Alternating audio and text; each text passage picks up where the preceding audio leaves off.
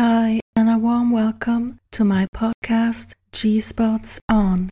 Today, I want to talk to you about surrender. This is a podcast series about your first orgasm and how to let go.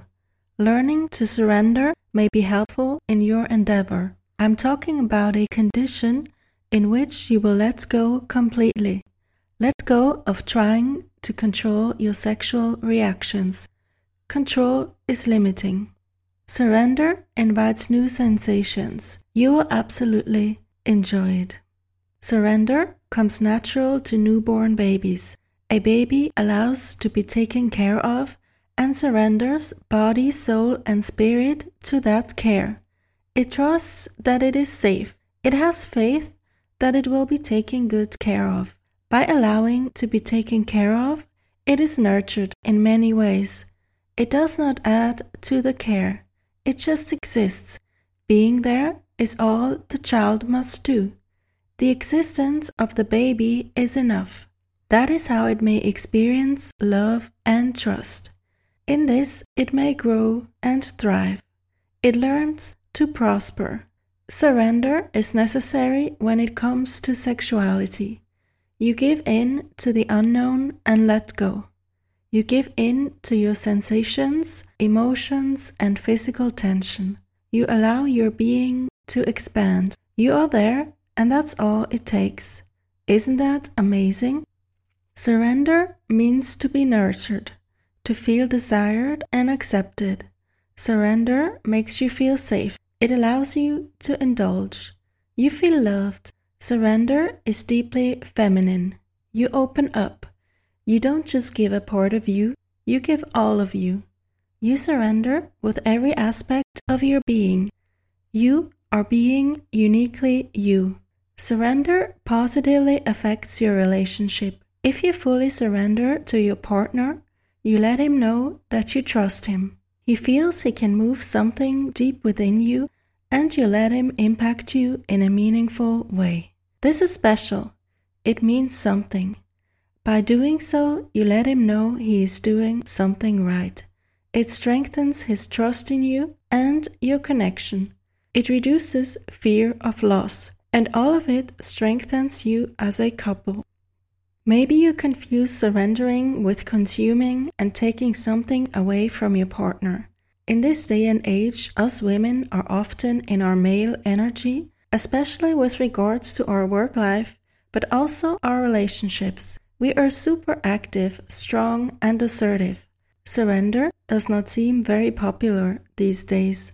But wouldn't it be nice to just relax and allow yourself to be treated after a long, exhausting day?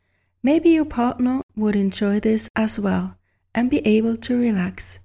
Being a woman comes with privileges, and in your feminine nature, you are a perfect match for your partner. If you experience difficulties in letting go and giving in to the pleasure, there is a way to make it easier for you. Surrender may not be forced, the same way you cannot force yourself to fall asleep. However, if you create an environment where you pass control to your partner, you have already surrendered. It will catapult you into the present moment almost immediately and enable you to be present in your body.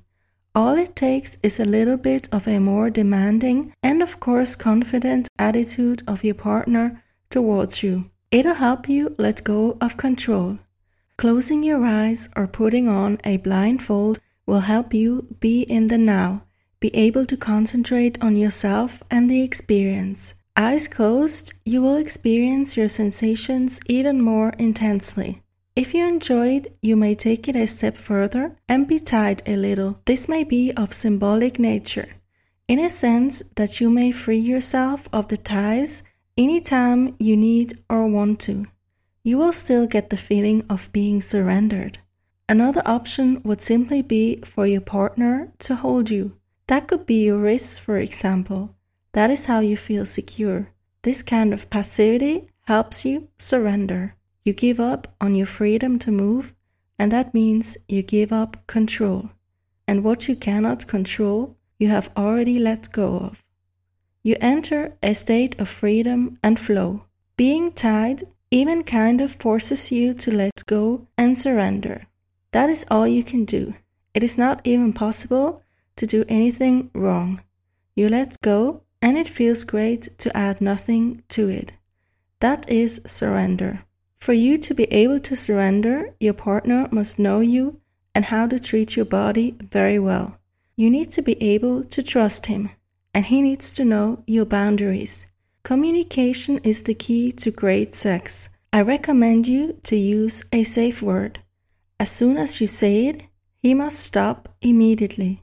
You might also want to consider a second safe word that allows him to continue, but to slow down or take it at least one notch down. That is how you feel safe with him. A different way of expressing your feminine sexuality is simply to be pleasured. You should not feel bad for receiving, and I am not talking about laying there passively without communicating or moving along and acting uninterested.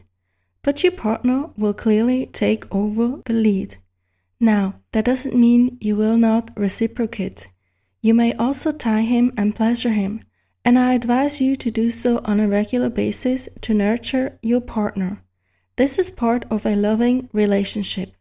I would also expect you to derive pleasure from it. However, I want to encourage you to play the passive and surrendered role as often as you feel at ease with it and put your partner in the lead. And now, are you ready to surrender? Thank you for listening. You are blessed.